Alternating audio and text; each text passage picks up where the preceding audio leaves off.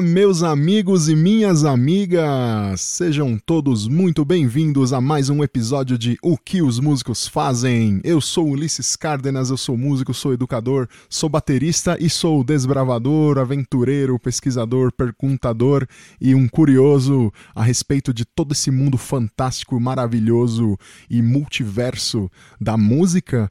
Se você tem interesse em saber o que nós fazemos, se você tem interesse em descobrir quais são as finalidades do músico, quais são as suas afinidades, o que, que ele gosta, o que ele não gosta, o que ele come, onde ele vive, você tem que escutar esse podcast para você poder se inteirar, desmistificar e entender que o que a gente faz, além de ser uma coisa feita com muito amor, com muita vontade, muita verdade, também é o nosso ganha-pão e que tem muitas facetas que podem é, ser ser des, des, desmembradas ali, muitas facetas que podem ser exploradas, e eu estou trazendo isso para vocês com muito carinho, porque eu quero muito que todo mundo descubra essas maravilhas com as quais eu estou sempre vivendo e compartilhando com amigos e colegas, né? E eu mesmo estou descobrindo coisas todo dia e eu estou trazendo aqui um, um colega, um, um, um antigo camarada de, de, de, formação musical. A gente estudou junto lá na Fundação das Artes há milênios atrás, nos conhecemos lá naquele tempo. É, apreciei muito ele tocando lá na escola, realmente notável, era sempre muito legal ver o cara tocar, de uma criatividade incrível, de uma técnica muito apurada e um cara muito gente boa que está sempre aberto a conversar a respeito de música. Eu estou falando do Rodrigo Schenta. Como você está, Rodrigo? Ô Ulisses, estou bem aí. Eu agradeço desde já esse momento aí que a gente vai conversar, né? É muito bom a gente ter um espaço é, interessante como este para poder a gente falar daquilo que a gente ama, né? Que são as coisas relacionadas com música. Muito bom, cara, muito bom. Eu também estou muito, muito feliz de você estar tá aqui, de você poder compartilhar um pouquinho da, da sua da sua maneira de pensar e de tocar e compartilhar um pouco da sua música e dos seus processos, né? E hoje, pessoal, eu tô trazendo o Rodrigo para a gente conversar a respeito de composição.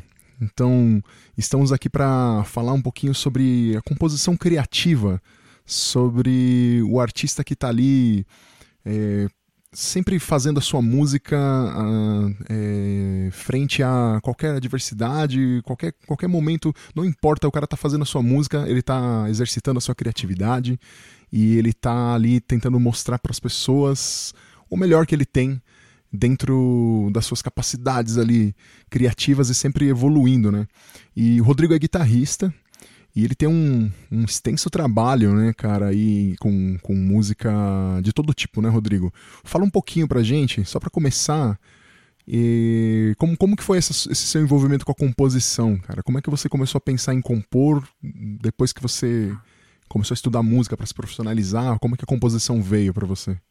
Eu, inicialmente, eu fui autodidata durante mais ou menos quatro anos e meio, tocando guitarra e violão. E desde o início, além de eu tocar músicas de outras pessoas, eu já criava as minhas, né? Já fazia as minhas brincadeiras ali. Aí a coisa começou a ficar séria e aí eu já peguei o gosto desde o início para compor. Quando eu fui estudar lá na ULM, o, eu fiz um curso com o grande Omir Stocker, né, mais conhecido como alemão, uma lenda aí da guitarra brasileira, ele me, força, ele me forçava a fazer música, né? Ele falava, ó, quero música para semana que vem. Aí eu apresentava a minha música, ele tocava junto comigo. Era um grande laboratório, né? E, e aí ele fazia os apontamentos dele e dava algumas sugestões e dicas. Aí na outra aula, ó, me traga outra música. Ó, me traga outra música, né? E aí eu fui exercitando isso daí de uma forma um pouco mais séria e eu nunca mais parei de compor. Né? A composição, quanto mais você faz, né, mais tranquilo e mais fácil fica. Né? E eu acho que é uma atividade extremamente prazerosa. Você organizar os sons, né? aí você executa aquilo, você toca, Uh, você grava e você fala, olha que interessante como que fica, né? É extremamente prazeroso isso. Você, interessante você falar isso, cara. O professor te obrigava, né, a compor e tal.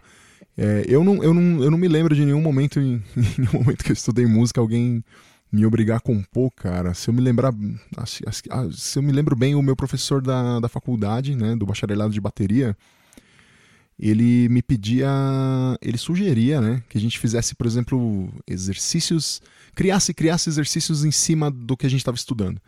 Então ele falava, ó, oh, vai estudar colcheias, né? Pensando basicamente lá. Vamos, vamos fazer um.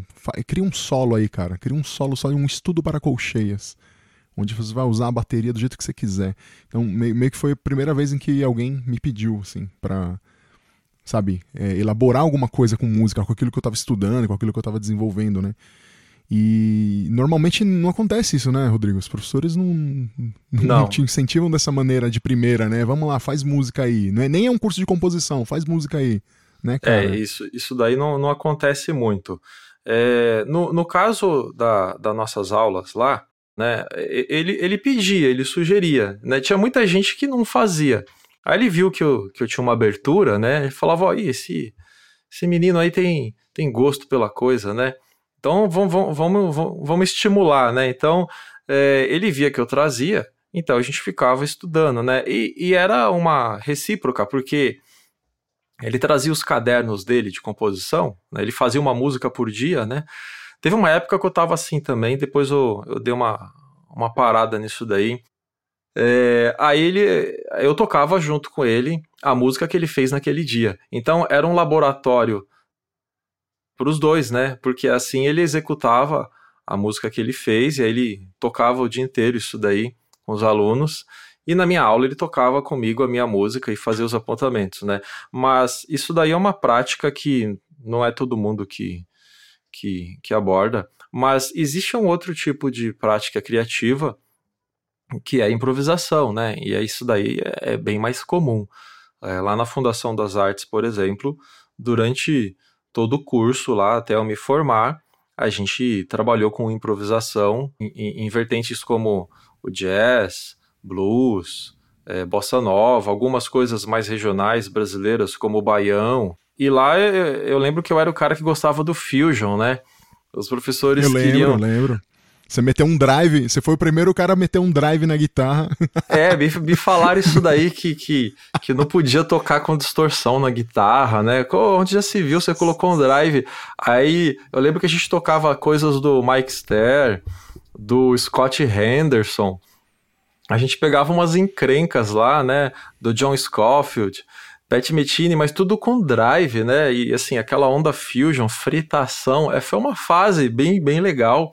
E porque o pessoal tocava assim, o, o, em relação a timbre, né, era o arroz feijão, né? Você pluga a guitarra no amplificador e pronto. No, e assim, ainda fecha o tone para ficar com aquele timbre abafado, né? Aí eu chegava lá com pedal, pedaleira, usando drive, e vamos tocar funk, vamos tocar umas coisas com fusion, vamos pegar os temas do Real Book, vamos virar tudo ao contrário, né? Uma coisa que eu sempre gostei de fazer. E tinha professor lá que não gostava dessa, dessa, dessas ideias, não. Eu falava, pô, mano, a escola é mais tradicional, você tem que rezar conforme a cartilha ali, não sei o que, né? Mas assim, na hora do vamos ver, cara, vou, fazer meu som. Aí eu aplico Sim. aquilo que eu tô aprendendo dentro da estética que eu gosto e tal, né? é, cara, meu, isso, isso é uma conversa. Isso é uma conversa que. Que dá pano pra manga, assim, né? Se a gente for começar a esticar para esse lado, né? De falar sobre sobre as adequações que a gente tem que ter dentro de algumas instituições, sobre regras ocultas ali, né? Coisas subliminares que não são ditas, mas que são regras que acontecem, que é tipo obedecer algumas estéticas ali dentro de uma escola de música e a gente pensa que que música é criativa, cara. A música é uma criação, é uma fruição constante, né? Que é, é uma mudança constante, né? E se a gente for pensar, né, levando em conta que nós estamos falando aqui sobre a composição, sobre essa sua é, sobre essa sua atuação como compositor, como criador, né, na área criativa da composição, artística, vamos assim, por assim dizer, né? Isso é um lugar que pode acabar com você, né, cara? Mas você foi foi para cima, né? Você simplesmente é, como se diz, foi o, foi o anarquista ali no, no é. momento e fez, né? É, por exemplo, eu lembro que nos recitais de formatura, eles queriam que você tocasse o repertório que era estudado lá. É, e eu tocava as minhas composições. Então, em todos os recitais de formatura, eu toquei coisas que eu escrevi mas naturalmente aplicando né, aquele conteúdo que foi visto na grade curricular do curso. Só que eu aplicava, em vez de eu aplicar, por exemplo, Count Down, do John Coltrane, eu aplicava numa música minha. Né? Em vez de você uhum. pegar um tema X, Y do, do Real Book, é, eu, eu pegava composições minhas e com formações variadas e aí procurava fazer isso, né?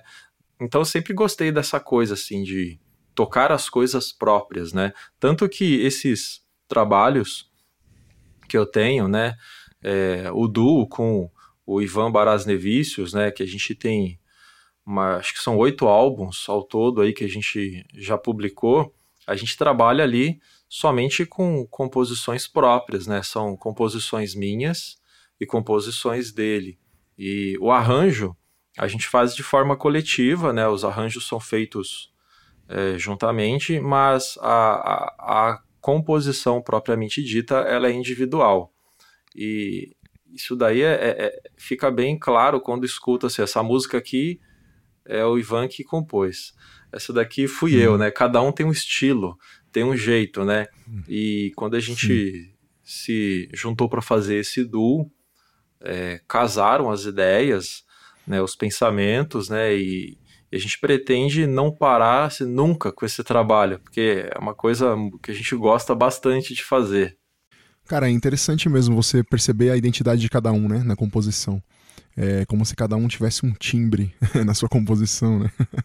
Muito bom. Essa coisa do é... timbre, ela também acontece, né? Porque, por exemplo, ele tem um jeito de tocar que é diferente do meu, é, naturalmente, mas a maneira de tocar ela também interfere no timbre, né? O timbre ele, ele vem muito da mão, né? Porque como nesse trabalho a gente usa é, somente guitarras acústicas, com exceção do disco Cedro que a gente gravou com violões de sete cordas de nylon, é, as guitarras acústicas o timbre ele está na mão. Então, o jeito que eu toco, né? Você palheta um pouco mais forte, um pouco mais fraco, você põe a mão direita um pouquinho mais para frente, um pouquinho mais para trás, tudo isso daí interfere no, na composição do timbre na hora de você tocar e tal. E cara, pensando na pensando nisso que você falou da das suas composições sendo tocadas nos recitais, né? É, eu queria que você falasse um pouquinho para as pessoas a respeito de técnicas composicionais. E, ah, e, e, primeiro, assim, se você fez algum curso de composição, se você foi fazer composição na faculdade, ou se você fez algum curso com algum, com algum outro professor ou professora que fosse voltado para composição, e Não. como que se dá esse início do estudo da composição, né? Porque você falou que você pegou ali os materiais que você estudava, né? Da, do repertório que a escola dava para você mas você pegava aqueles materiais e convertia em coisas suas, né? Então você estava estudando o que tinha que ser sido estudado, você estava apresentando o conteúdo que precisava ser apresentado, mas com coisas suas, com suas composições. Isso já é uma técnica composicional, né? Já é uma maneira, é você pegar referências, elementos e transformar. Mas é, vamos tentar entrar na parte mais aqui didática da coisa. Né? Você fez algum curso de composição e como que você começa esse processo composicional, né? Quais são as técnicas é, composicionais que a gente tem? Tá, o curso específico de composição eu não fiz, né? O que tem é, comumente é o curso de composição e regência ou só composição, que é voltado normalmente para música erudita e que trabalha com repertório um pouquinho mais clássico, né, e até chegar nas coisas mais contemporâneas. Eu não fiz esse curso. Quando eu comecei a compor, é, inicialmente era na estética do rock. Eu sempre gostei de, de metal e até hoje gosto e toco bastante isso daí. Então, as primeiras composições na estética do metal, seja na onda death metal, thrash metal, anos 80 e tal, eu compunha baseado na escuta. Então, assim, você ouve bastante aquele gênero, aquele estilo, você assimila a linguagem, e aí, naturalmente, quando você vai compor, você compõe parecido. Então, só vou compor uma coisa que é na estética do heavy metal tradicional. Ah, isso aqui é no heavy metal melódico. Ah, isso daqui é no heavy metal progressivo. Então, de tanto você escutar, você naturalmente se influencia por um monte de coisas e aí você compõe, é, aquilo sai naturalmente. Mas não são todas as pessoas que conseguem fazer isso.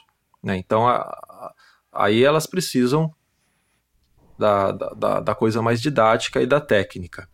É, eu, quando eu estava na Fundação das Artes, eu lembro que eu fiz um curso de meio de ano com o Gair Júnior, pianista fantástico, e ele abordou a, a temática do blues. E aí ele pediu para todo mundo que estava fazendo o curso escrever um monte de blues. Então vamos fazer blues maior, blues menor, blues slow change, blues fast change, bebop blues. Aí começamos a trabalhar com um monte de turnaround, né, nos finais. E assim, eu comecei a escrever um monte de blues e aí durante aquela uma semana eu levei um blues por dia para ele. Aí já a gente já trabalhou com a estética de como compor um blues. Só que eu, é, como eu comecei de forma autodidata, a tocar o instrumento e só posteriormente eu fui estudar lá na ULM, depois na Fundação das Artes. É, como eu comecei assim, é, eu tenho uma certa facilidade de ir atrás da coisa e, e me virar. É, em relação às outras, as outras, os outros tipos de música e tal, eu, eu comecei ter acesso à, à música erudita e eu comecei a estudar diversas formas, né? por exemplo, a forma rondó, a forma binária, a forma ternária, canção, é, forma sonata. Comecei a estudar tudo isso daí. É, a gente viu um pouco na Fundação das Artes, mas depois eu comecei a estudar por conta, e aí eu passei a fazer algumas análises das músicas que estavam dentro destas formas.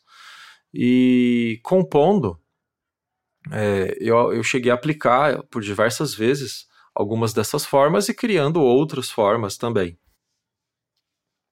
Eu tenho um, o hábito de ler muito, então é, eu tenho vários tratados aqui de harmonia, contraponto, e isso daí me, sempre me ajudou bastante a, a conhecer né, diversos procedimentos composicionais. É, então, eu, eu, sempre tive essa facilidade de correr atrás né, das coisas para poder ter esse conhecimento. Eu sempre fui um curioso, né, um, que nem, que nem você um perguntador, né? É, eu, gosto de pergun eu gosto de perguntar, eu sou aquele cara chato que fica perguntando como que faz isso? Ou o que, que é isso aí?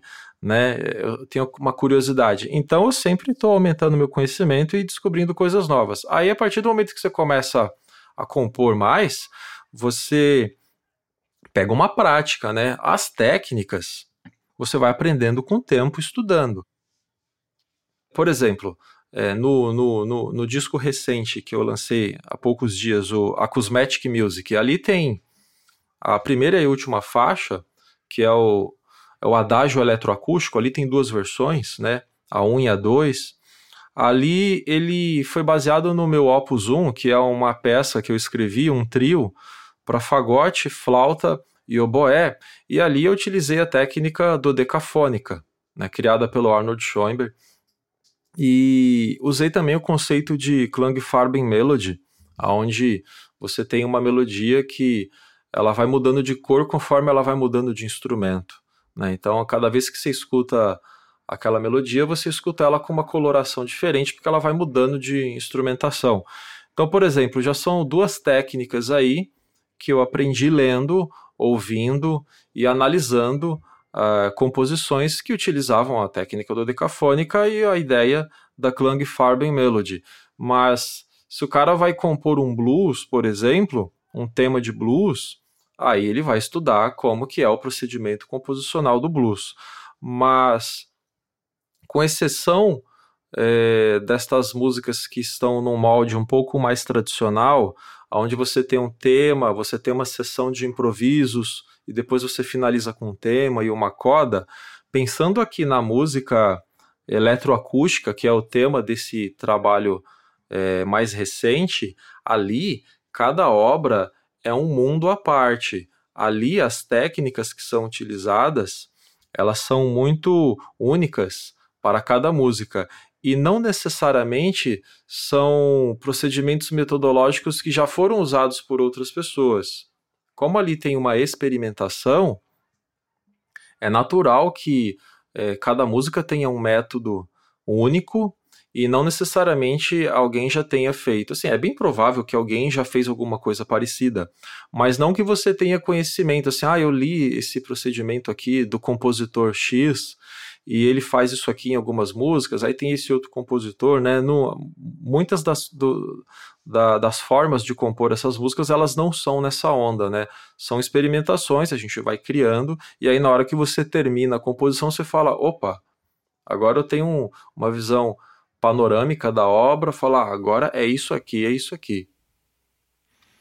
E aí mesmo e mesmo você tendo essa essa geração aí de processos que são novos, né, que são criados na hora, conforme você vai fazendo essa sua música, sempre sempre na verdade surgiu é, baseado em inspirado em algo, né? Sempre sempre sempre espelhado. Então como, como você falou, você lê, você dá uma olhada aqui, dá uma olhada lá, pergunta, reflete, pratica e sempre os resultados do que a gente tem, a gente pode entender que para o compositor os resultados que ele tem também são sempre um reflexo daquilo tudo que ele está carregando, né? Tipo, não, não, é que veio do nada, mas eles, os processos surgiram porque você começou um outro já conhecido e aí, tipo, de repente lá, eureka, né? Caramba. É, é uma, é uma vivência, né? É, quanto mais você vive, mais coisas você conhece. Naturalmente tem as influências, mas existem aqui, aqueles momentos que você compõe é, algum tipo de coisa inspirado em outra, né? Mas eu acho que na maior parte das vezes é, não há necessariamente uma inspiração. Por exemplo, vou sentar para poder compor. Você senta e compõe. É, tem gente que não consegue compor dessa forma. Tem gente que precisa daquela lâmpada assim na cabeça, né? A famosa inspiração, né? Isso aí já, já aconteceu e acontece muito comigo. Por exemplo, tem a, uma música que eu gravei com o Ivan no nosso segundo álbum, que é o álbum Antítese. Tem uma música que chama Fritando Panqueca. É um samba com algumas partes lá em, em sete, com coisas em cinco misturadas, né? Cara, eu tava literalmente fritando panqueca, né? Tava no fogão lá fritando panqueca, minha esposa tava lá enrolando, passando aquele queijo, aquela carne moída, aquele molho, e eu fritando a panqueca e veio aquela melodia na minha cabeça. Eu comecei a cantarolar, eu comecei pela parte B da música, que é uma melodia mais tagarela. E aí aquilo ficou, ficou, ficou na minha cabeça, tanto que eu tive que parar e cantarolar aquilo, gravei no celular para para não esquecer a melodia. E aí, assim que eu tive a oportunidade, eu sentei, já comecei a harmonizar aquela melodia, toquei, daqui a pouco a música estava pronta. Aí, o nome da música vai ser Fritando Panqueca, né? Então, assim, a inspiração, ela, ela vem do nada, eh, muitas vezes. E essa, essa inspiração que vem do nada, cara, é uma coisa que também vem por causa da prática da criatividade, né?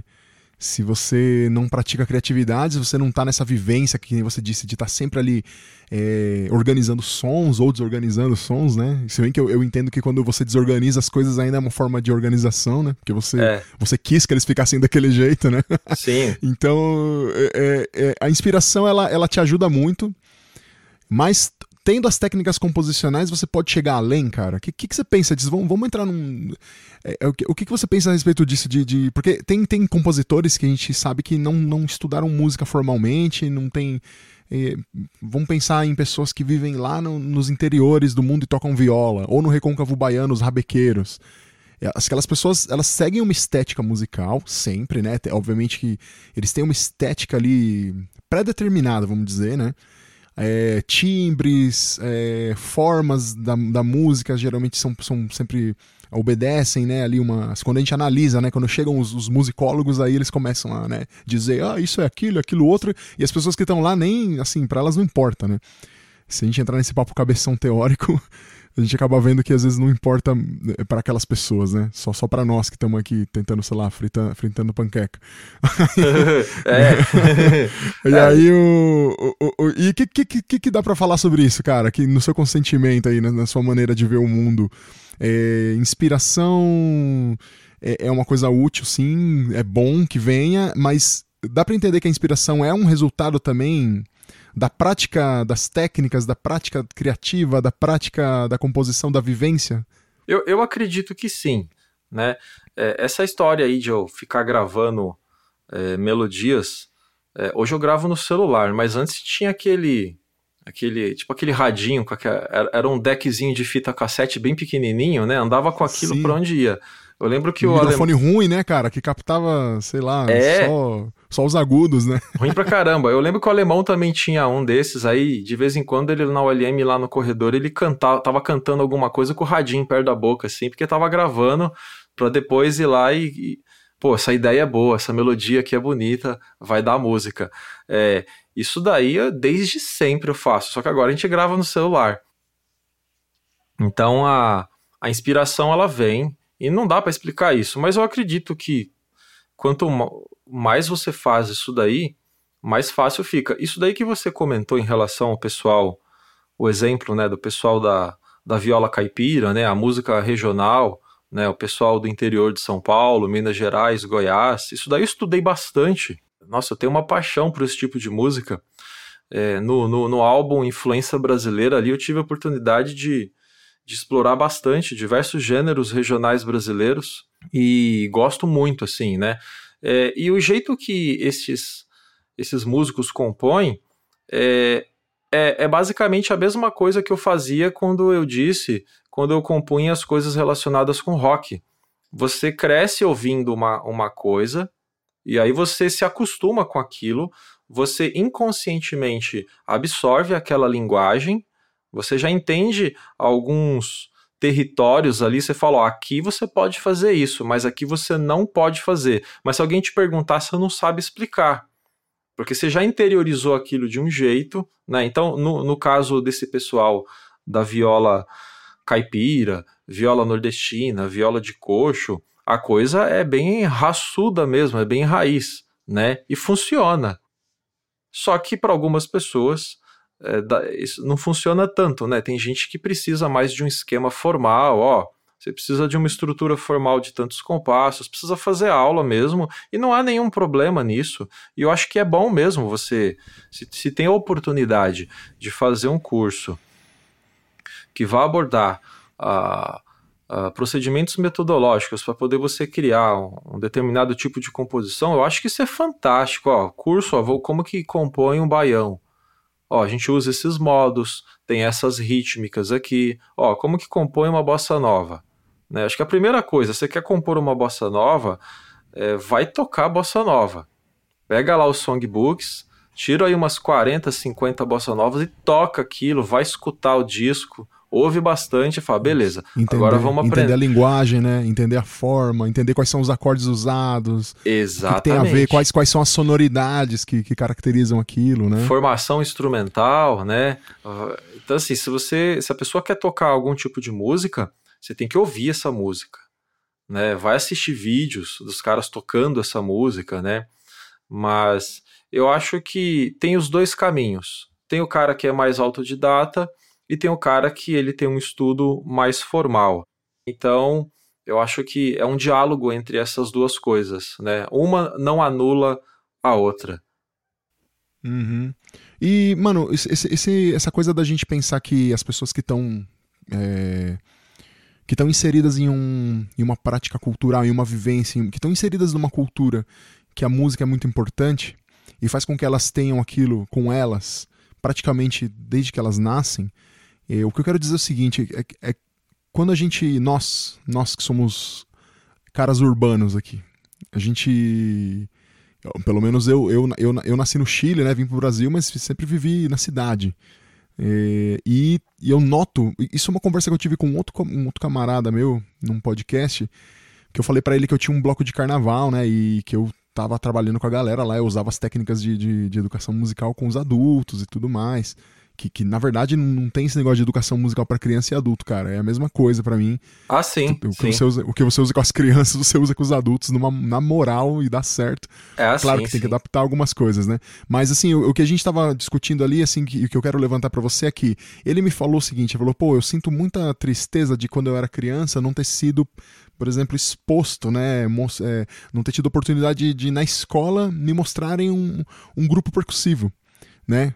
Pode ser uma fanfarra, pode ser um grupo de. um, um, um bloco de carnaval que toca é, música brasileira, pode ser samba enredo, pode ser é, carimbós ou o que seja, samba reggae.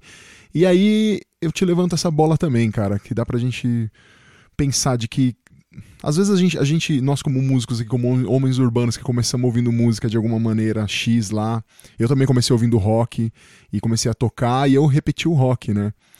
Mas pensando culturalmente, a gente está afastado, assim, para um compositor de agora, uma pessoa que está querendo criar, você a gente já vai falar disso, né? Mas cada álbum seu tem um tipo de música ali diferente, é, as capas são diferentes, tudo isso.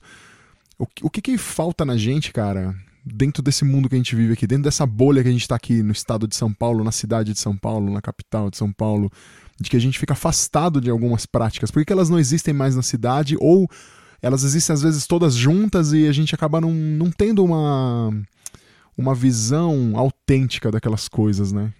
É, tem alguns pontos que você levantou, né, em relação a, a ter o acesso a uma pluralidade de gêneros musicais, isso daí é uma coisa que seria fantástico se a criança na escola ela não ficasse ouvindo aquelas mesmas músicas cretinas de sempre, né? Quem disse que criança tem que ouvir música besta? né? Musiquinha simples. Você pode pôr qualquer música para criança, ela ainda não está Sim, estragada. Ela não exatamente. foi estragada ainda. Ela não tem um preconceito. O que você colocar ali, a criança ouve.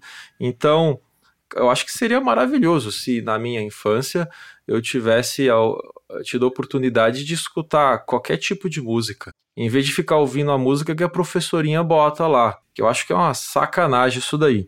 Então, Mas isso tá mudando, viu, Rodrigo? Tá mudando, cara. Né? Eu, tô, eu, tô, eu, tô na, eu, tô na, eu tô na sala. Eu digo porque eu tô na sala de aula e eu tenho outros colegas que a gente assim, bota, bota as crianças pra ouvir de tudo. Tipo, hoje, é, e... hoje por exemplo, eu, eu soltei pras crianças ouvir Gypsy Kings e soltei pra eles ouvirem. enquanto, enquanto eles ouviam Gypsy Kings, eles ouviram a trilha sonora de Psicose e ouviram Clara Nunes cantando é. Menino Deus, assim. Tipo, eu, acho, eu acho isso daí fantástico, né? Mas infelizmente há 40 anos atrás, quando eu nascia, a coisa infelizmente não era assim, né? E não que era, bom que, que, que, já faz um tempo que é, existe um, um movimento aí de mudança, né? Eu conheço diversos professores da rede pública e da rede particular que estão contribuindo para essa mudança e é, eu só tenho a agradecer. Acho que o mundo tem a agradecer, né? Que tem isso daí, né? Mas Antigamente eh, não era assim a coisa, né? É, basta você perguntar como que era a sua infância, o que, que você ouvia, né, na escola, em casa, né, tirando algumas raras exceções, né, de pais que escutavam músicas bem variadas, aí naturalmente os filhos em casa também é, ouviam isso daí, né. Ah, agora tem um outro ponto, né, que é, tem essa, essa, essa dificuldade de escuta também por causa de, de, um, de um princípio mercadológico, né? A pessoa liga a, a, rádio, tirando a, a, a radiocultura, talvez, que, que passa uma música mais orquestral e tal, a maioria das rádios passa a mesma coisa, quase, né? É difícil você ter. É, tudo bem, a gente tem algumas rádios mais específicas. Ó, essa daqui é uma rádio que toca mais rock. Isso aqui. Isso assim, para quem escuta rádio ainda, né? Pro, tô falando isso em relação ao público que ouve rádio. Então, assim, na rádio é difícil você é, ter alguma emissora que, que vai colocar um, um Edgar Varese lá para a pessoa escutar, que vai colocar um Scott Henderson. É, tipo, é muito difícil, né? Você vai escutar isso daí nas rádios de streaming, aí você põe lá e você escuta o que você quer. É, é que nem televisão também, né? Tipo, não, não é teleaudição é televisão, né? Aquilo é para ver. Né? Então, às vezes tem alguma coisa ou outra boa para se escutar, mas o objetivo da televisão é você ver. Né? Quem falava isso daí era o alemão, né? Não é teleaudição. Então, assim, não espere que você vai encontrar músicas fantásticas na televisão, porque não vai. Então, assim, falei do rádio, falei da televisão, isso vale para tudo. Acho que o, o grande lance para ter acesso é a internet, porque ali é democrático. Ali você digita lá num buscador o que você quer. Por exemplo, eu quero saber como que é a música hindu. Aí você digita lá música hindu, você vai ter um monte de vídeos sobre música hindu, vai ter textos, artigos, né, para poder ter acesso, né, montar esse esse capital cultural assim, né? Então, eu acho que o aquela coisa do capitalismo selvagem, né? Aquela coisa de você, não, a gente não, não vamos deixar ninguém entrar aqui não. Vamos, vamos é, dominar aqui esse nicho, ó, só vai tocar esse tipo aqui de música X, música Y, e não vamos deixar outras músicas entrarem, né? É, eu acho que tem bastante disso também. Sim, cara, sim. Bom, a indústria cultural e a indústria fonográfica cumprem o seu papel aí, né? Eles têm os objetivos dele, tem as coisas para serem feitas e e aí isso já me levanta uma outra bola aqui para para ver se você corta. é, pensando então na pensando então na sua na sua prática composicional, na sua carreira de compositor, na sua nessa sua prática artística, no seu trabalho artístico, você não tem um, você não se sente com compromisso nenhum é assim com indústria, não tem, você não tem um compromisso com com nenhum mercado no que você está compondo. É, não tenho. Ah, o, o, o, primeiro, assim, o público-alvo, assim, o, o, primeiro público sou eu mesmo. Né? Eu tenho que gostar daquilo que eu componho. Né? Eu não vou compor uma coisa que eu não gosto só por dinheiro. Tipo, não, não é a minha praia. Né? Eu, eu componho aquilo que eu gosto, que eu acredito. Naturalmente, depois de mim, eu componho para quem estiver interessado. Né? Não precisa ser um público-alvo iniciado ah, essa música aqui é para aquele cara que já está acostumado. Tudo bem, ele vai ter uma abertura maior para poder ter uma fruição desse tipo de música, mas eu componho para quem quiser escutar. E naturalmente a gente divulga, né, é, pra, para que mais, mais e mais pessoas tenham acesso a, e escutem a, as nossas composições. Mas a gente tem que estar tá feliz com elas, né? Sim, sim, acho que, claro, né? Tem que gostar do que tá fazendo. Uhum. E, e, existe um mercado, cara, para isso? Assim, além. Eu entendo que, por exemplo, existe o, o, mercado cultural também, né? Então, vamos supor que trabalhos como os que você tem, e, eles são muito bem recebidos em institutos diversos de cultura, né? Por exemplo, o SESC é o mais famoso no Brasil. E além, além, de, além de você ter esses trabalhos eh, reconhecidos e contratados para trabalhar nesse tipo de lugar.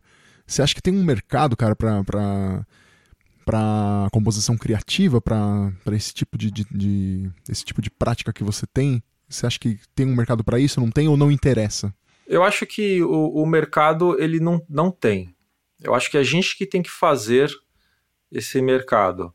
É, por exemplo, é, o trabalho que eu tenho em duo com o Ivan, a gente já tocou durante anos assim em diversos bares do ABC e de São Paulo. São bares que, que tem aquele dia que é para música instrumental e normalmente o pessoal vai tocar jazz, é, música brasileira e a gente vai lá e toca isso também e no meio do processo toca as nossas composições com improvisações e tal.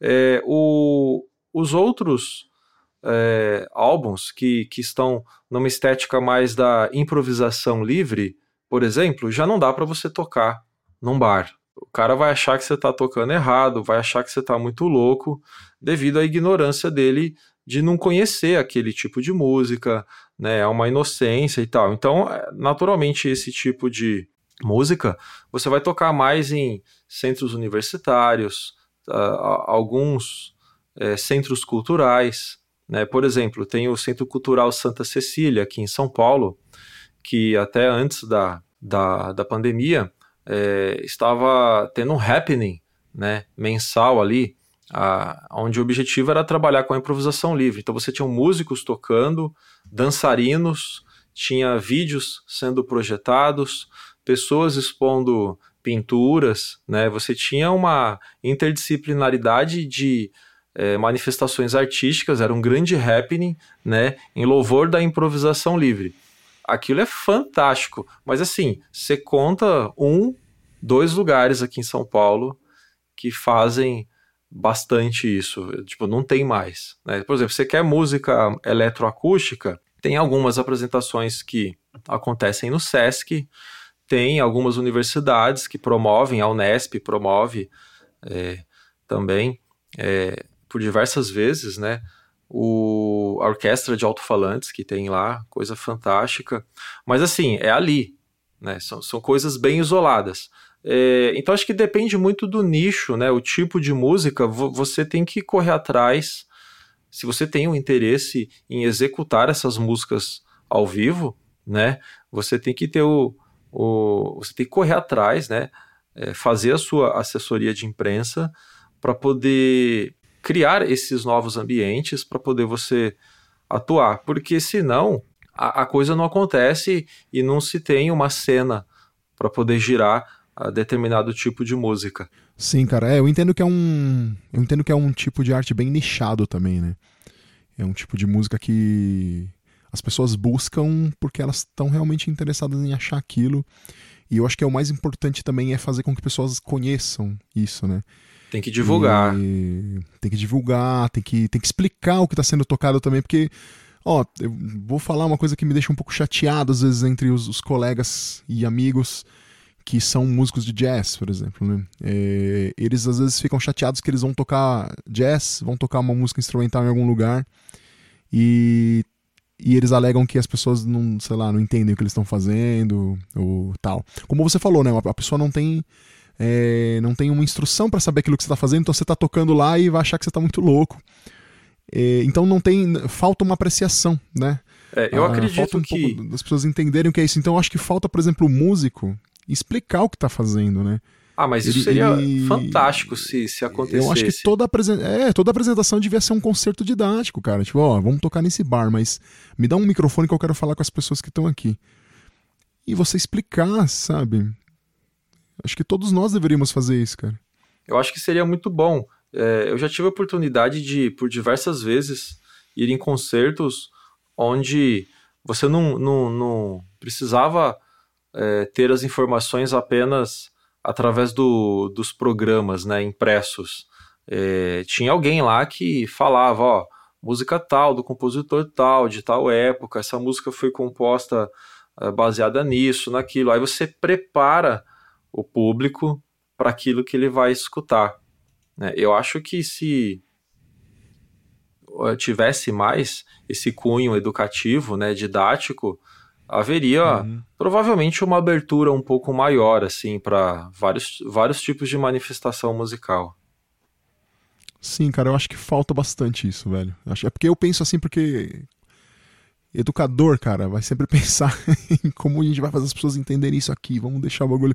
Eu penso assim, né? Eu acho que isso, é, isso, acho isso interessante. Por exemplo, eu gosto muito das das iniciativas de algumas orquestras de darem concertos didáticos e aí leva a criançada ou até os adultos, lógico, todo mundo tem que estar tá lá e explicar, né? Ah, é assim que funciona. Por que, que não fazer isso com, né, com um trio de jazz, um, um quinteto? Por que não fazer isso com uma banda de rock? Por que não fazer temos ideias aqui, né, cara? De ah, repente sim. a gente consegue um, consegue um PROAC aí a gente mete esse projeto, né? Com certeza. é... Boas ideias. Rodrigo, é, mano. Rodrigo, a gente, a gente bom, é, pensando então que a criatividade, essa prática, essa prática, né, a gente entendeu então que a criatividade não é um dom, né? A criatividade é uma coisa que a gente faz porque a gente pratica ela, né? É, o ser humano ele é criativo, ele já nasce sendo criativo, né? Só que é, o, o ideal é desenvolver essa criatividade, né?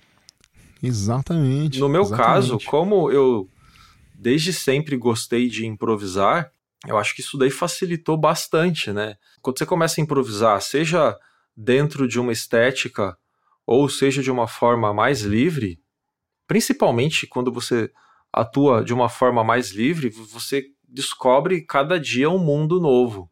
Então a ideia da improvisação é, é a criação, assim, para mim, é, é o ápice do momento criativo.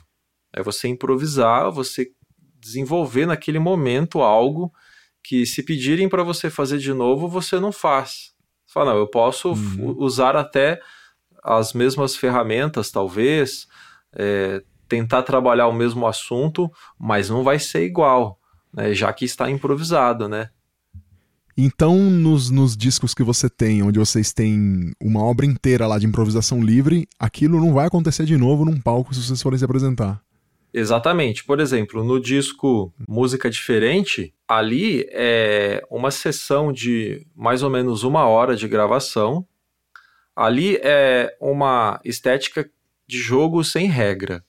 Ali não tem regra nenhuma. Então, é, o objetivo. Vale tudo, vale, vale, tudo, mano. Vale tudo. Só que assim, naturalmente, é, tem algumas coisas que já são implícitas que você não precisa falar.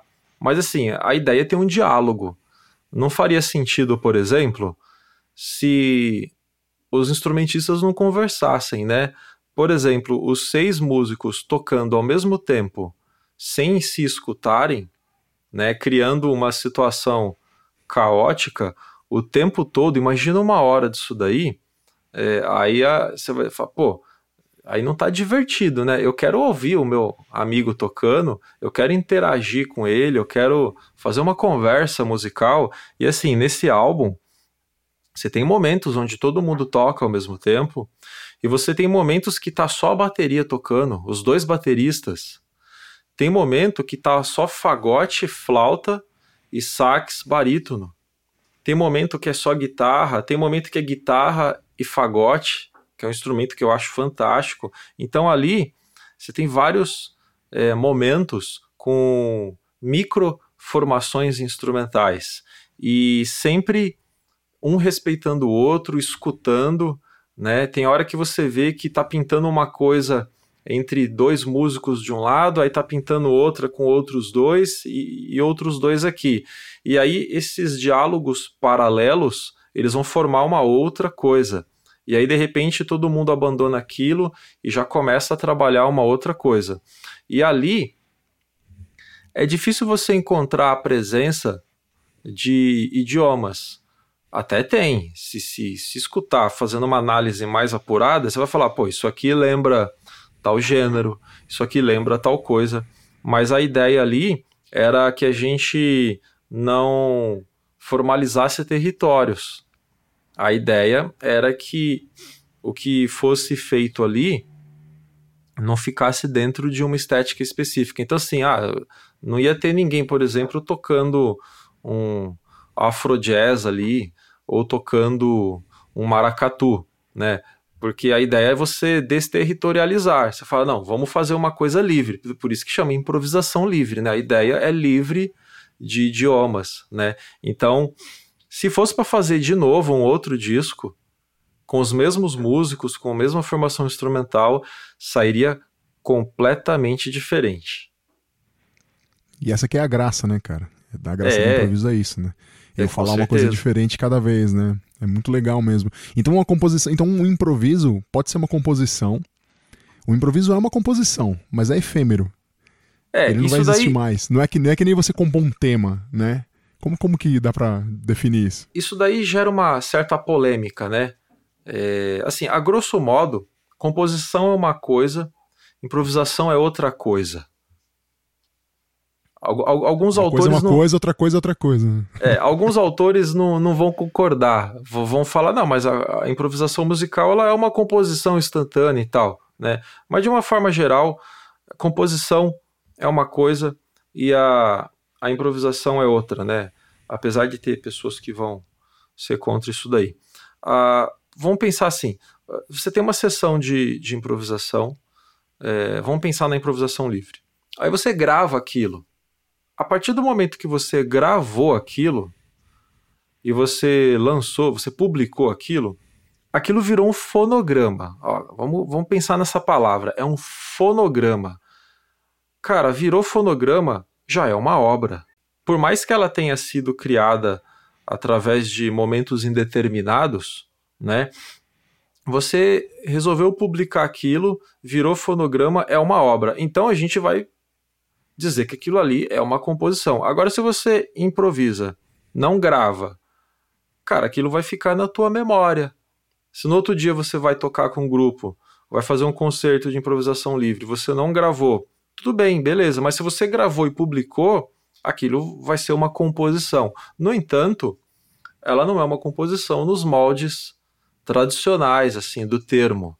Né? Você não sentou lá e, e perdeu, um, não perdeu, né, mas ganhou né, horas, né, é, construindo aquela estrutura e tal, né.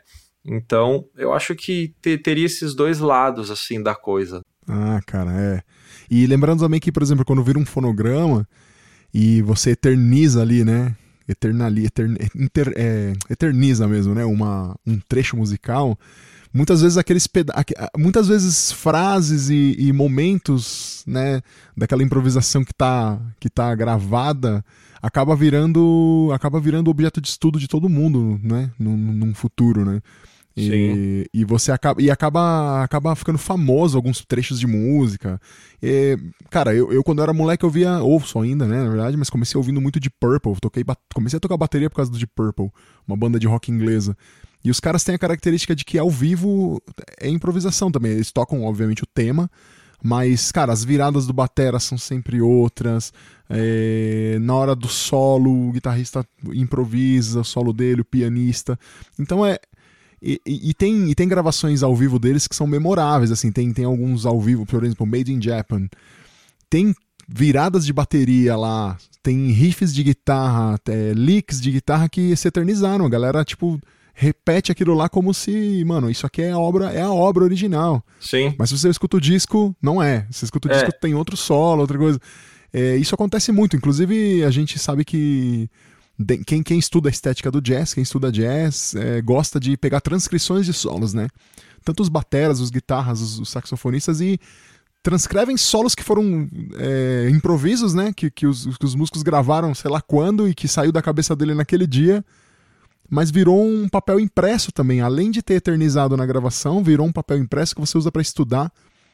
E aqueles fraseados acabam virando a base do teu estudo e o que te influencia a ser quem você é no futuro, né?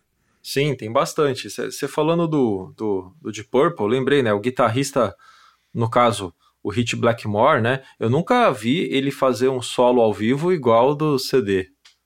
Na, no caso do disco, Jamais. na época, né? É, ele até poderia começar igual, mas terminava diferente. Ou pegava algum trecho ali que era mais famoso, e ele executava sim, aquele trecho sim. igual, mas depois mudava depois tudo, né? Vamos Exatamente, né? É, agora, em relação a, ao, aos solos, isso daí faz parte do. Já bem, de, é bem tradicional no estudo do jazz. É, a, as pessoas fazerem transcrições de improvisos, né, de, de músicos famosos, ou pegar essas transcrições e, e, e executar elas, né? Então, eu lembro que quando eu estava na Fundação das Artes, teve alguns solos Miles Davis, John Coltrane, algumas coisas que a gente tirava e tal para poder analisar. Vamos analisar nota por nota. O que, que o Miles Davis usou nesse solo? Né? Fazer uma análise, né? E procurar entender como que ele construiu aquilo. Então, isso daí é bem interessante. Agora é curioso é, pensar que existe uma galera que vai numa outra direção, né? É, por exemplo, aquele saxofonista, o Chris Potter, que gravou alguns discos com o Pat Metini, saxofonista legal fantástico. Pra caramba, legal pra caramba. Cara, ele é, ele é totalmente contra a transcrição de solo. Né, eu li uma, uma matéria dele que ele falou que, cara, ele nunca transcreveu solo nenhum. Tipo, não, não vou ficar transcrevendo só, vou fazer o meu. Né? O jazz é improvisar, vou, vou improvisar o meu, não vou, né? É, e aí depois eu vi que não é só ele. Tem um monte de gente que, que vai numa outra ideia de raciocínio, né? Fala, cara, para você estudar jazz, você pode estudar as frases isoladas para você entender como que é a dinâmica da coisa, como que essa linguagem funciona, o sotaque né, do fraseado, para poder você chegar lá e tocar é, bonitinho, né, faz o jazz feeling, é, toca aquela coisinha tercinada e tal, não fica tocando tudo muito reto, né? Assim, não toca muito reto se você quiser fazer uma estética mais tradicional, porque o modern jazz é tudo reto, né? É, não tem jazz feeling nada, né? É, a coisa da tercina é uma coisa mais antiga. Então, tem gente que vai numa outra onda e fala, cara, não, não perde teu tempo tirando solo de ninguém, não. Vamos fazer outra coisa e também dá, funciona, né? São caminhos diferentes para poder estudar o mesmo tipo de música, né? No, no caso da improvisação aí do jazz. Sim, cara, sim. E tudo isso vai refletir na tua composição, né, velho? Tudo isso Sim. que a gente tá falando é referência para quem você vai ser compondo, criando. Cara, Rodrigo, eu fico muito feliz de, de, de, ouvir assim, a experiência de uma pessoa que compõe tanto. E, claro que eu lembro de que quando a gente estava lá na fundação você tocava suas músicas, sempre era um som seu. E isso era, era, era legal.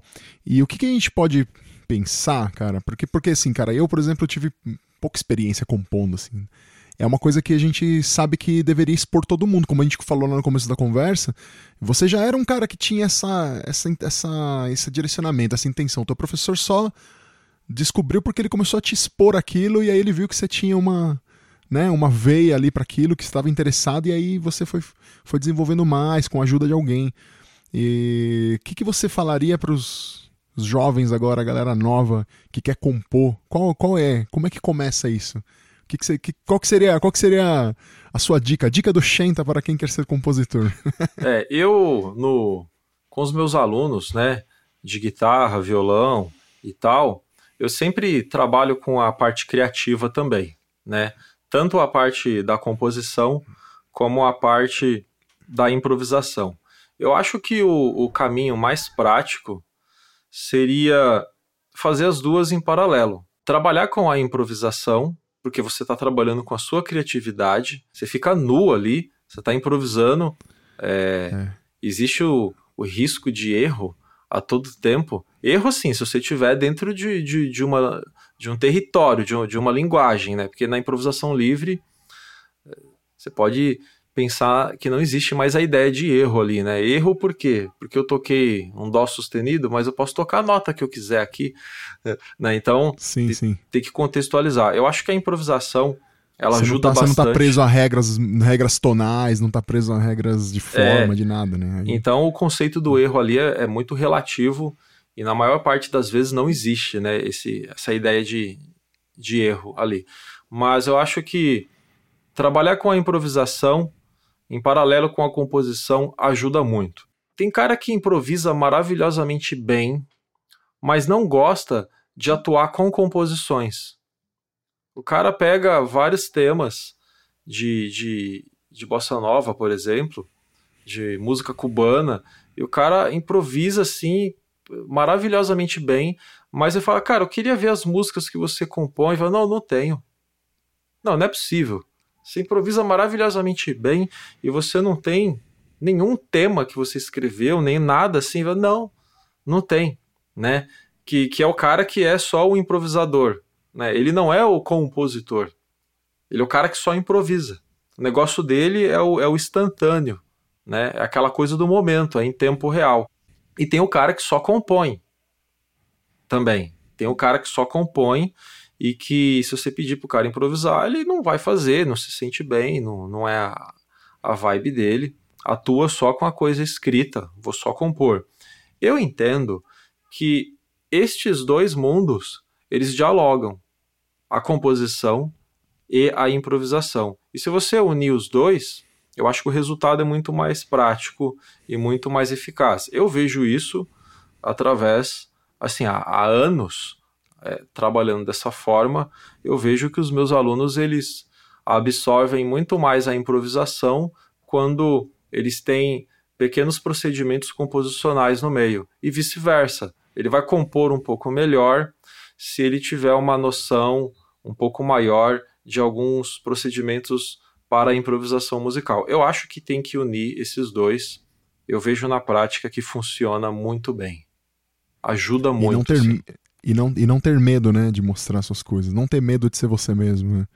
É, não pode ter medo. Se, se a pessoa compõe alguma coisa e, tipo, não quer mostrar, aí é, tem, tem algum, pode ser alguma coisa psicológica aí, não sei, né? Por que, que você não quer mostrar a sua música, né? Você tem vergonha? O que que é, né? Mostra, por que não? Né? o importante, o importante é fazer, mano. O importante é fazer. E, o Rodrigo, eu queria, queria falar rapidamente aqui com você também sobre essas capas maravilhosas aqui dos seus discos. E ao mesmo tempo, vendo as capas e ouvindo algumas faixas dos seus discos, a gente percebe que você tem uma diversidade, né? Composicional, uma coisa que a gente já estava conversando antes, né? se você falou para mim que existem duas coisas que podem acontecer no mundo do compositor aí, da, do compositor criativo, da, da obra de arte, da, da composição da música pela música, que é o compositor é, geralmente seguir um caminho só. Né? Os caras têm uma estética sempre parecida, é, tem sempre um, um, uma mesma maneira composicional ou, e inclusive é, compõem em gêneros sempre iguais, né? Sempre aquele mesmo tipo de música. Tanto que você falou que a gente percebe o compositor pelo jeito que ele compõe e tudo mais. Mas eu entendo que o jeito que o cara compõe, essa digital que ele imprime lá, ela não vai é, ela não vai ser sempre a mesma se ele tocar só o mesmo tipo de gênero musical. Ele vai se ele tocar todo tipo de música, ele vai você vai perceber que é ele, né? De alguma maneira. Sim. E você tem uma você tem uma trajetória aqui, cara, é, é diversa dentro da sua dentro da sua carreira composicional aqui de músico, de compositor, diversa. Você tem aqui no seu site, né, galera? Vocês, vocês vão ver o site do Rodrigo aí, claro.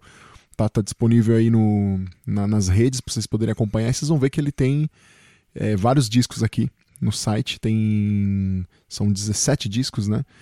E cada um deles vai ser um tipo de composição, um, uma maneira de, de tocar e tipos de música diferentes.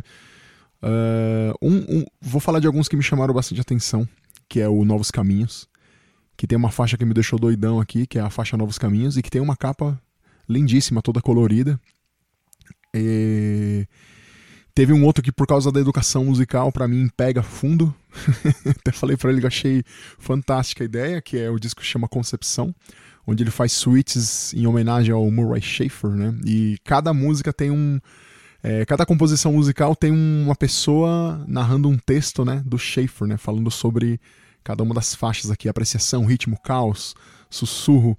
Demais, velho, demais. E aí tem música é, brasileira e tem música contemporânea, que aí já entra essas coisas que a gente tava falando da improvisação livre, né? É, e que eu acho a música contemporânea fascinante, cara. Eu não, não tenho tanto contato com ela, nunca pratiquei ela e isso é muito bonito, cara. Isso aqui me, chama muita atenção, me deixa muito alerta, assim, muito alarmado, diria. Alarmado no bom sentido, né? Quando eu escuto esse tipo de música, porque eu fico tipo, caramba, bicho, o que que tá acontecendo aqui? Eu quero prestar atenção em tudo e, e muitas vezes eu fico tentando achar um, um significado e às vezes não tem, né?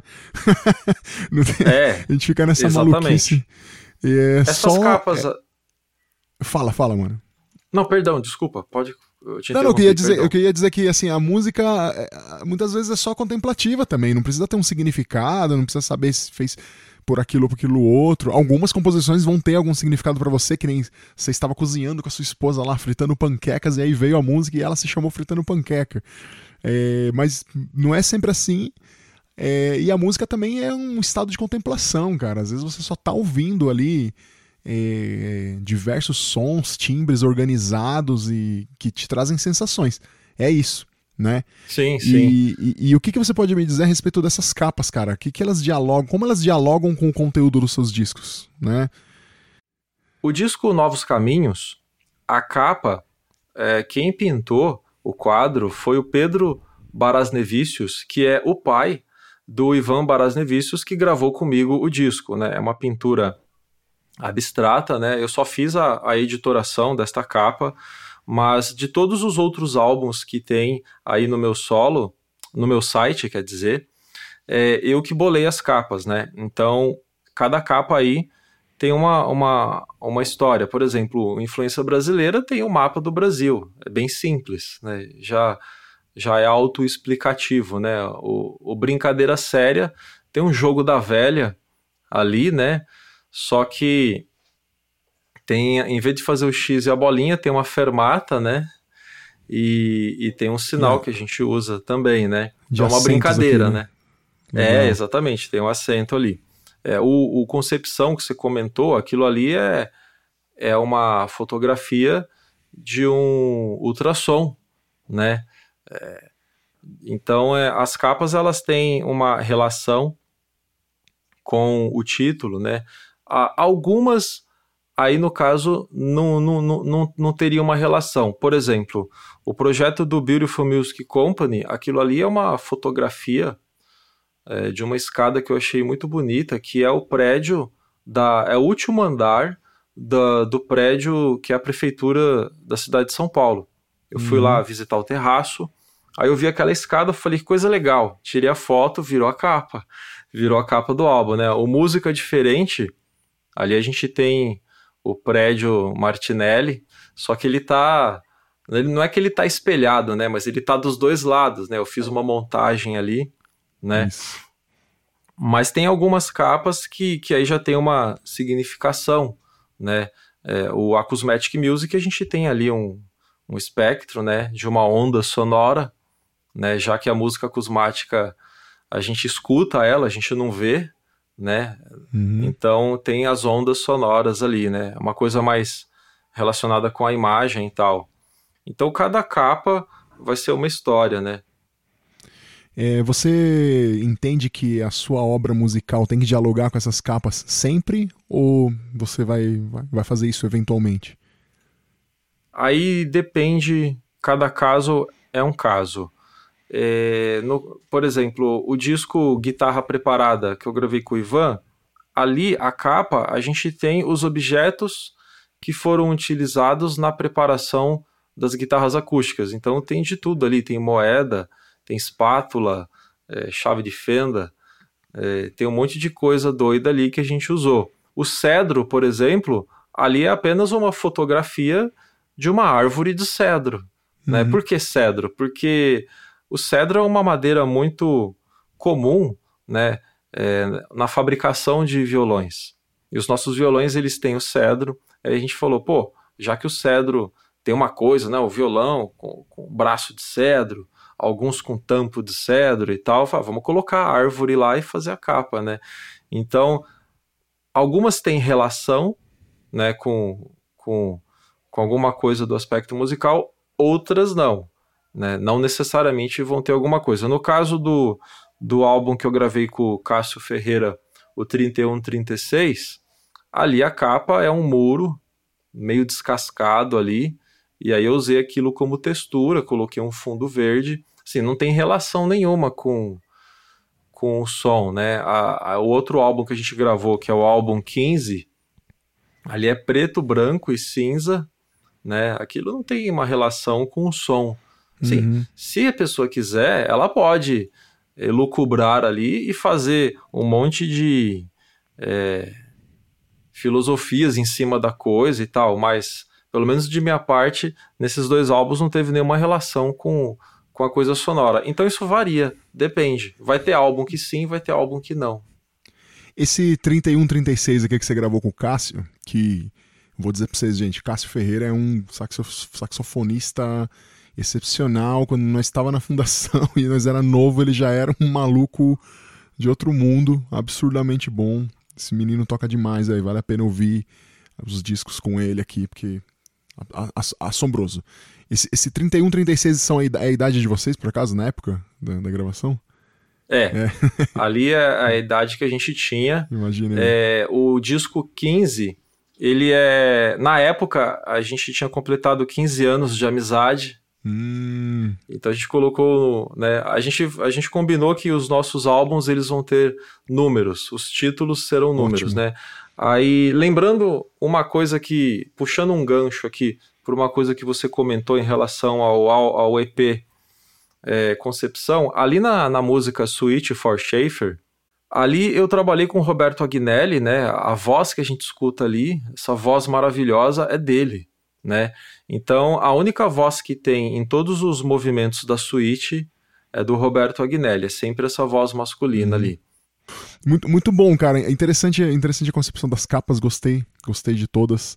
Achei legal demais. É, as, as, composições que eu vi até agora, achei muito legais mesmo, muito boas. E... O que eu posso dizer para vocês rapidamente assim sobre as composições que eu vi até agora do Rodrigo são composições muito bem fundadas assim. Você escuta o que ele tá fazendo e, e tem um diálogo ali. Tá realmente tem uma conversa, tem algo, tem algo sendo dito, sabe? Então é, cara, parabéns. É, é, é, um, é um discurso realmente claro. Não, não é. Não é como posso, como posso Pô, dizer para vocês, gente? Não é, não é quando você pega um qualquer tema composto.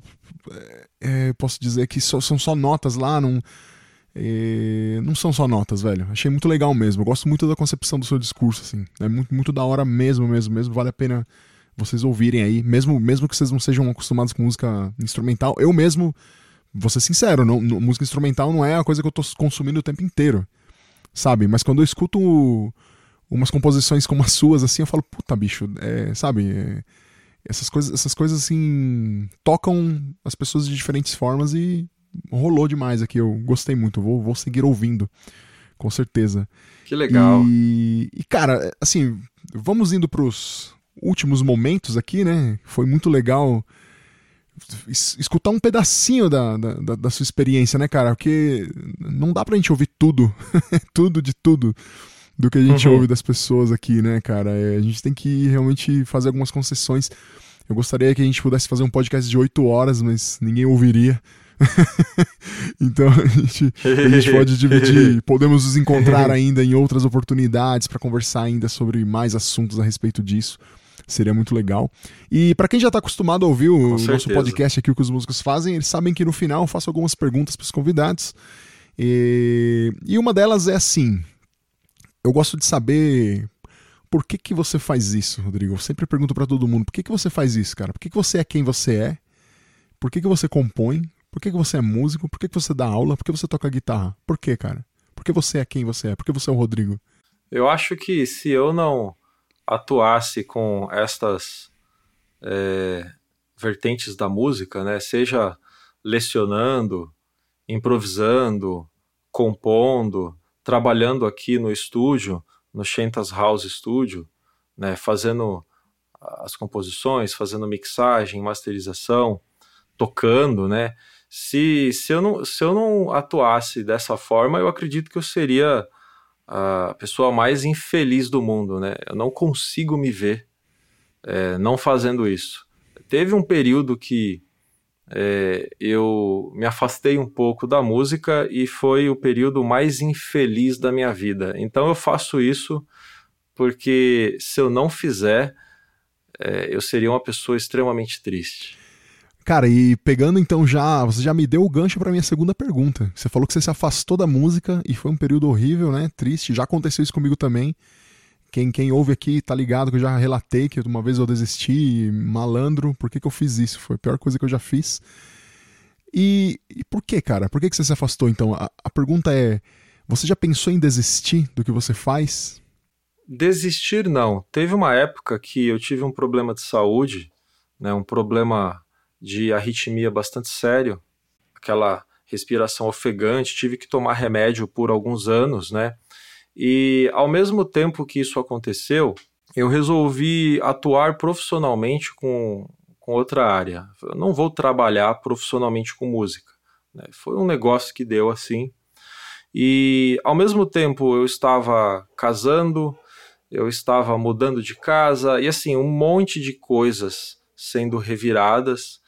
E, e aí eu tive que fazer algumas escolhas que foram extremamente infelizes. E uma delas foi me afastar um pouquinho da música. Aí eu não vou tocar tanto, né? Vou compor menos, naturalmente. Escutar música a gente não para, né? Basta você colocar um fone de ouvido que você escuta onde tiver. Mas vou ler menos, né? Então foram vários é, é uma porção de variáveis que contribuíram para poder eu me afastar um pouco durante um tempo, e aí depois eu voltei, e, e que bom que eu voltei, né? cara, que bom que você voltou mesmo, cara. Eu que agradeço. muito bom, muito bom. que, cara, que bom, que bom que você não desistiu, né? Que bom que você continuou. É isso mesmo. E, e eu acredito que acontece com a maioria de nós, cara. É, eu vou repetir aqui pela enésima vez. A minha esposa uma vez chegou em mim que eu comecei com esse papo de novo de parar. Ela falou assim: você não consegue, porque você fica falando isso. Enfim, não dá. A gente não consegue, né? A gente não consegue, não consegue parar. Rodrigo, indica pra galera, obviamente que eu já, eu, eu já mesmo indico aqui primeiramente para vocês, ouçam os discos do cara, escutem os trabalhos em que ele tá envolvido, tem no Spotify dele, né? Tem os cinco discos dele, e aí tem ainda no site dele, vocês podem ver ali os outros, outros projetos que ele está envolvido, né? E o que, que você pode indicar, uh, além, além da sua própria música, né, Rodrigo? É, é, o que, que você pode indicar pra galera ouvir aqui? O que, que, que você acha que tem de bom para as pessoas conhecerem algum artista, algum disco, alguma concepção, algum tema específico? Olha, ouve esse aqui, cara, que vai mudar a sua vida. Ou não, né? Tá. Primeiramente, em relação a, aos meus trabalhos, né? Quem quiser ter mais informação, pode acessar o meu site, que é o rodrigochenta.com, Chenta com CH. Ali tem os meus projetos, tem a minha discografia, tem os meus trabalhos, os cursos que eu, que eu leciono, né? E basicamente a gente tem quatro projetos ali é, atualmente. Tem a minha carreira solo, com cinco álbuns, tem os álbuns que eu gravei com o Cássio Ferreira, que são dois por enquanto. Tem um trabalho com o Beautiful Music Company. É, e tem oito, oito álbuns com o Ivan Barasnevicius em duo. E logo mais vai sair o nosso nono trabalho, que é o Bricolage. Já está tudo composto, gravado, né, finalizando as mixagens aqui. Né, logo, logo ele será lançado. E então, em relação a, a, algumas coisas que eu tenho atuais, são isso daí. Agora, indicar alguma outra coisa, eu vou indicar alguma coisa que eu estou ouvindo agora, que eu, que eu gosto bastante, que é que é uma estética, né, de um, de um compositor que eu acho fantástico, que é o Edgar Varese. Quem tiver interesse e quiser conhecer, a, a produção toda dele é, tem mais ou menos entre dois e três CDs. É uma produção bem curta, né? Durante toda a vida dele como compositor, ele, é, ele não era um cara muito prolixo. Então ele tem várias coisas ali, desde músicas na, na estética da música concreta, a música eletroacústica mista, música especificamente para instrumentos de percussão, é uma música muito violenta, né? É, músicas para percussão e sopro, né? Eu acho fantástico esse compositor, então, é, já que eu, é, você me pediu para indicar alguém, eu, eu indicaria, assim, é, na lata, assim, o Edgar Varese. Fantástico, galera, fantástico. Edgar Varese. Vou, vou inclusive, vou ouvir aqui já. Já, já anotei para que, eu, uhum. que eu possa seguir ouvindo. É, agora, cara, vamos abrir a lojinha aqui do que os músicos fazem. E nessa lojinha você pode, Rodrigo, dizer quais são todos os serviços que você pode prestar para as pessoas a troco de módicas e razoáveis quantidades de dinheiro corrente dessa nação? É, eu tenho eu tenho uma atividade já de quase 20 anos aí é, lecionando, né? Então, para quem quiser fazer aula de guitarra ou violão, pode me contactar. Eu tenho perfis em quase todas as redes sociais atuais e ali eu também tenho curso de linguagens musicais do século XX.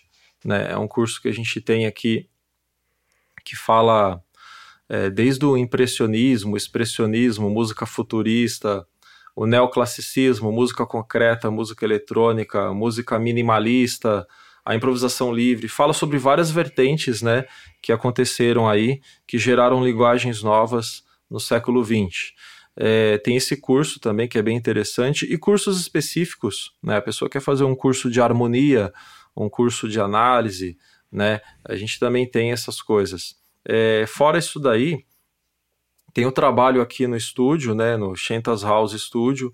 Quem precisar fazer edição de áudio, restauração de áudio, mixagens, masterização, a gente trabalha aqui com isso, né? Inclusive tem até uma parte aqui que a gente faz sites para músicos, né? É uma coisa que é bastante importante, né? Não depender somente das redes sociais. É importante ter um site, né? Bem diagramado, com as informações organizadas também, né? Então, a priori, a gente tem esses serviços aqui que a gente faz, né? Acho que para a lojinha aí já tá de bom tamanho, né? Tá da hora pra caramba. Só fala o seu contato na rede social, cara. Tá, é só digitar Rodrigo Chenta, vai encontrar eu no Facebook, no Instagram, uhum. Pinterest, YouTube, né? Chenta com CH, né? Só digitar Rodrigo Chenta que é fácil de. Vai encontrar perfil, página, né? É bem facinho de me encontrar. Muito bom, muito bom.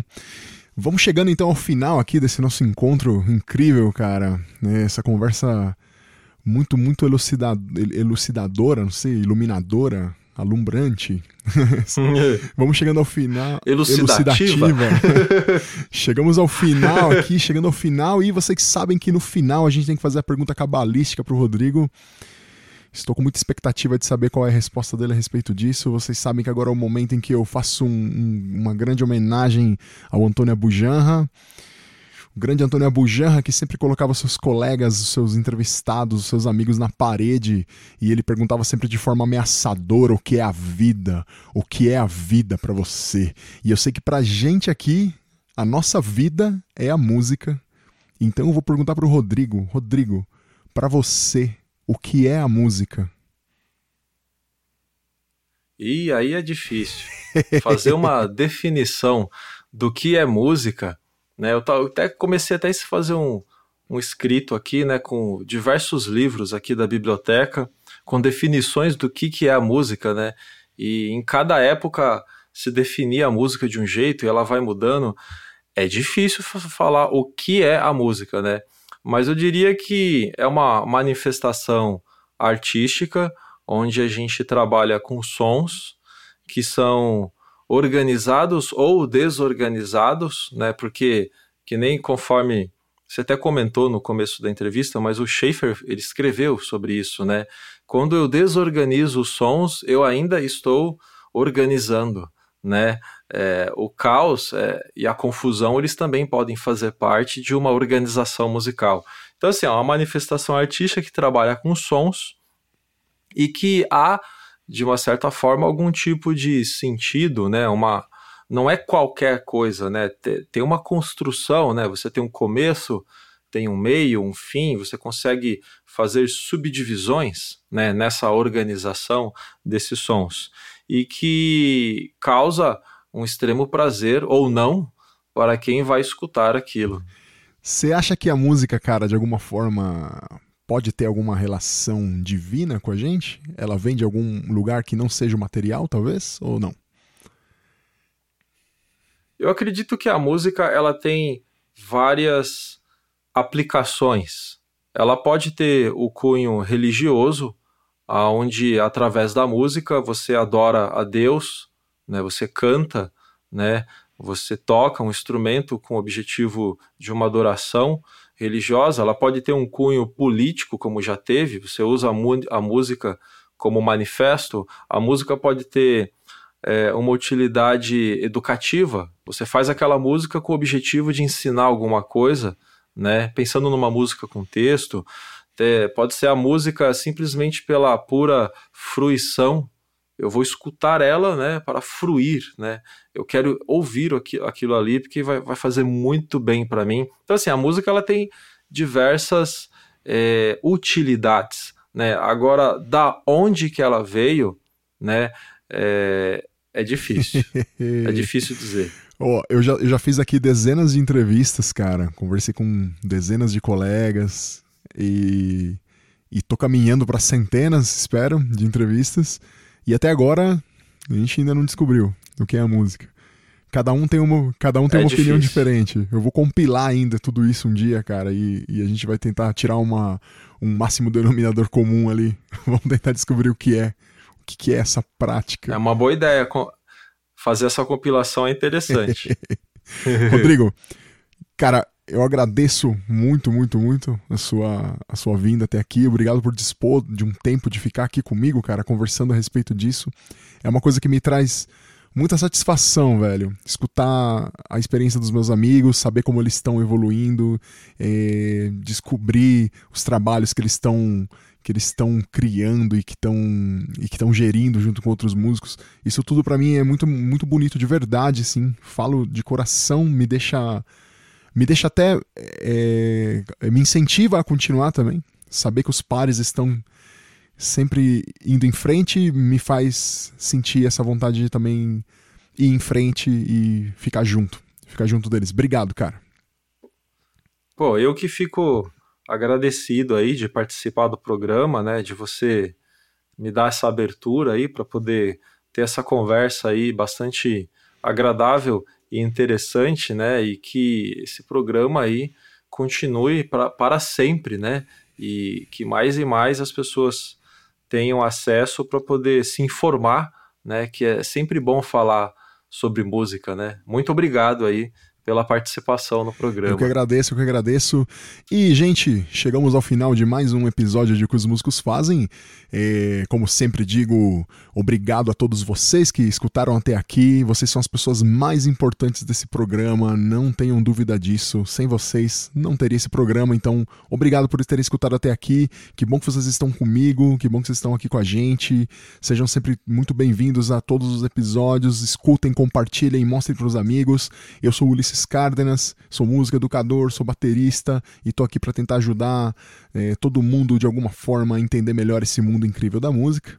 E é isso, vocês sabem lá as minhas redes sociais, ulicárdenas, underline, vocês me encontram lá no Instagram. E também temos a rede social agora do O Que Os Músicos Fazem, que é o arroba O Que Os Músicos Fazem certo? Encontra lá no Instagram que vocês vão ver lá os conteúdos de todo mundo, vocês vão ver lá os conteúdos dessa entrevista. E, como sempre digo para vocês, meu, escutem música, façam música, apoiem o artista local, aquele teu camarada, aquela tua amiga do bairro que toca, que pinta, que dança, apoia essas pessoas que atuam, todo mundo. Ajuda, ajuda, ajuda. Compartilha o negócio, manda 15 reais no apoia-se, enfim. Dá para ajudar as pessoas de muitas maneiras. Às vezes sem dinheiro nenhum e às vezes só com um pouquinho, que não vai fazer diferença nenhuma, mas pro seu amigo ali, artista, vai fazer uma diferença enorme, tá bom? Cuidem-se sempre e bebam muita água, mantenham-se hidratados e é isso aí. Tchau! Este programa foi gravado no estúdio Labituca. Produção, edição e direção Pedro Zaluba e Mauro Malatesta. Pauta Ulisses Cárdenas. Façam música, não façam guerra!